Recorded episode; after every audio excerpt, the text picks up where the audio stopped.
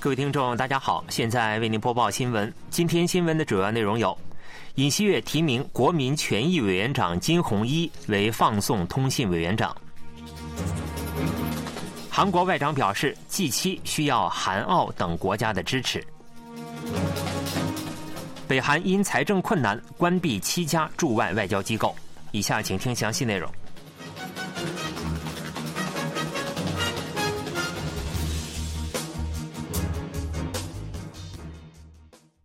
韩国总统尹锡悦提名国民权益委员会委员长金鸿一为放送通信委员会委员长。分析认为，放送通信委员会前委员长李东关辞职，仅时隔五天，新任委员长即获提名，旨在尽量减少放送通信委员会业务的空白。总统室秘书室长金大奇表示，金鸿一兼备法律专业性及组织运营能力，是最适合人选。金鸿一被提名后，将为受到国民信任和爱护的公正和独立性广播通信做出最大努力。金鸿一出身法律界，今年七月被任命为国民权益委员会委员长。金鸿一二零零九年任职大检察厅中央调查部长时期，曾与尹锡悦共事。放送通信委员会前委员长李东关一日辞职，金鸿一时隔五天即被提名。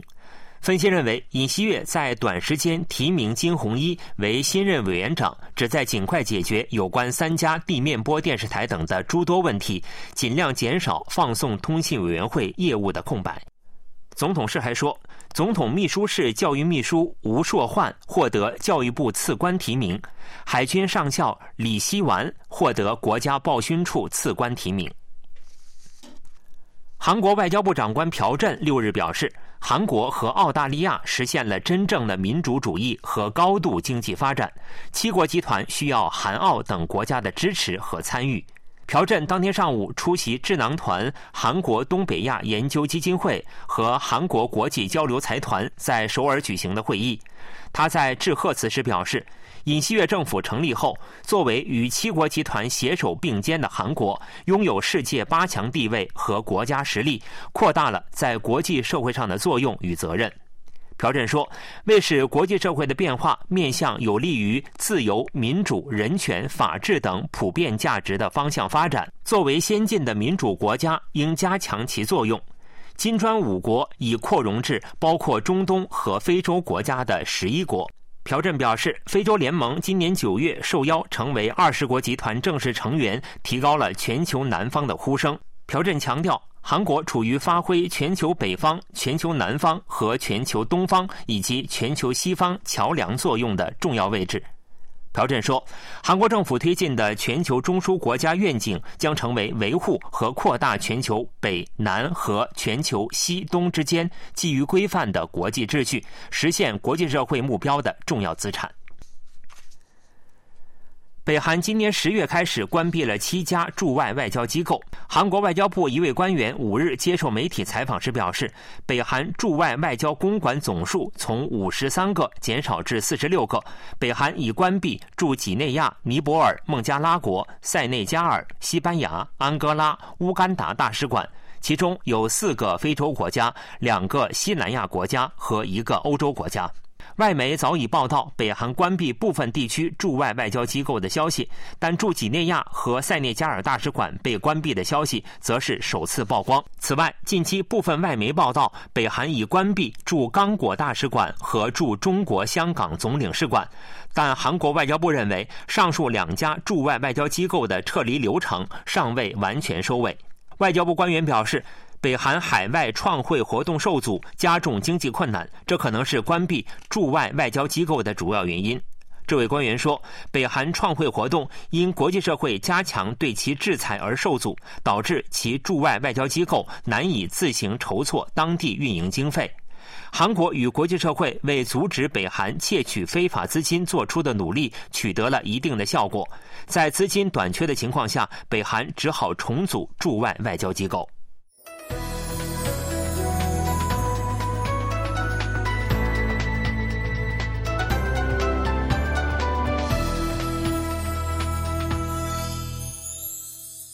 KBS World Radio，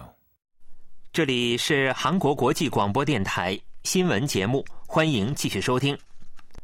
韩国海军定于最快后年从美国波音公司引进新一代 P 八 A 波塞冬反潜巡逻机。波音公司有关人士上月二十八日向到访美国华盛顿州西雅图南部的波音伦敦工厂的韩国国防部记者团表示，今年已生产四架 P-8A 波塞冬反潜巡逻机，明年将生产其余两架，然后交付给美国海军。韩国海军在二零一八年选定波塞冬为新一代反潜巡逻机，波音公司时隔六年完成了订单数量的生产。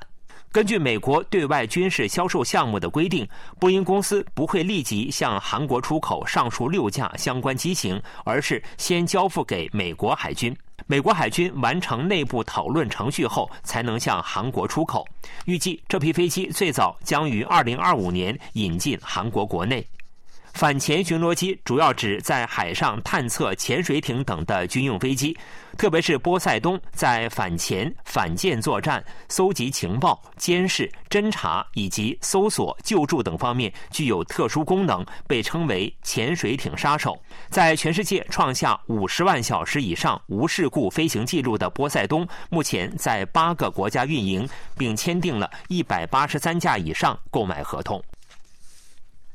韩国国会日前发表了决定明年国会议员选举中以哪个地区进行选举的选区划定方案。这是中央选举管理委员会向国会提交的方案。第一在野党共同民主党表示强烈反对，称这是不公正的方案。据悉，国会议员选举预备候选人登记工作六日以后开始，选举规则尚不明朗。据 KBS 记者报道，在中央选举管理委员会选区划定委员会提交的方案中显示，选区议席数与上届国会议员选举相同，为二百五十三席。但是各地区都有议席减少和增加的地方，其中议席减少的选区有六个。其中，在首都圈、首尔卢园区、京畿道富川市和鞍山市、釜山南区各减少一个；全罗北道的四个选区将减少到三个，全罗南道的四个选区也将减少到三个。在议席减少的六个地区中，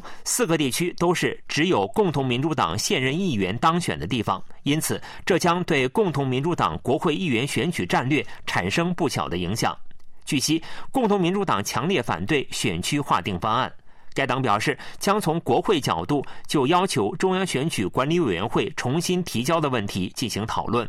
共同民主党事务总长赵正时表示，选区划定案是一个仅反映缺乏原则和合理性的国民力量党意见的不公正方案，表示不能接受。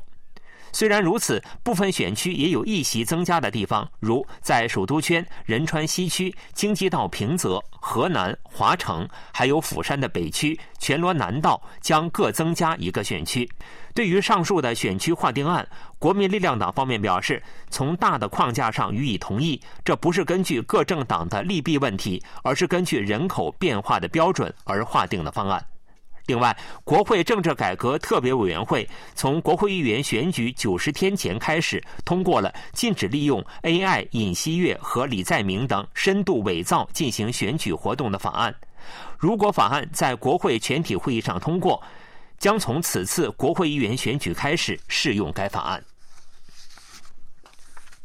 分析认为，中国肥料业界明年将大幅减少尿素溶液出口。目前，韩国国内的尿素溶液只有三个月的库存。如果中方明年继续减少尿素出口，韩方必将受到影响。中国肥料业界表示，明年初国内尿素供需处于紧张局面，有必要加强出口管制。据中国官方媒体报道，在十一月中国政府有关人士出席的会议中，肥料业界表示将暂停出口。据悉，中方将全面暂停尿素出口，到明年春天以前采取限制出口措施。据中国化肥业界平台表示，中国十五家主要尿素公司已同意将明年度出口量减至今年的三分之一以下。不过，据北京外交消息灵通人士透露，中方明年有可能实施尿素出口配额制。管制出口并非中国政府的正式立场，中方是否采取管制措施尚有待观察。韩国外交部发言人任珠世表示，为了解决韩国企业的困难，韩国政府和驻华公馆正在积极与中方进行协调。在北京举行的第五次韩中自贸协定共同委员会会议上，韩方要求中方顺利进行尿素溶液的通关流程。韩国政府担心中国明年大幅减少尿素出口，两年前的尿素危机事件可能重现，这将对韩国业界造成很大的影响。十二月五日是韩国第六十届贸易节。六十年前，韩国为纪念出口贸易突破一亿美元而制定了贸易节。从战后废墟到创造出世界经济规模前十名国家的奇迹，应归功于出口贸易。上世纪六十年代，韩国积极推动出口贸易，鱿鱼等海产品成为主要出口项目。当时，大韩新闻报道说，把鱿鱼、螃蟹等东海岸一带的水产品制成罐头，实现了出口创汇。一九六四年，韩国出口贸易首次突破一亿美元后，上世纪七十年代出口假发和纤维制品，八十年代以汽车产业为主的制造业推动了出口。当时，KBS 电视台晚间九点新闻报道说，韩国汽车出口到了共产国家尼加拉瓜。在出口突破一千亿美元的1995年，半导体等信息通信产品成为主要出口项目。随后，智能手机进军海外市场，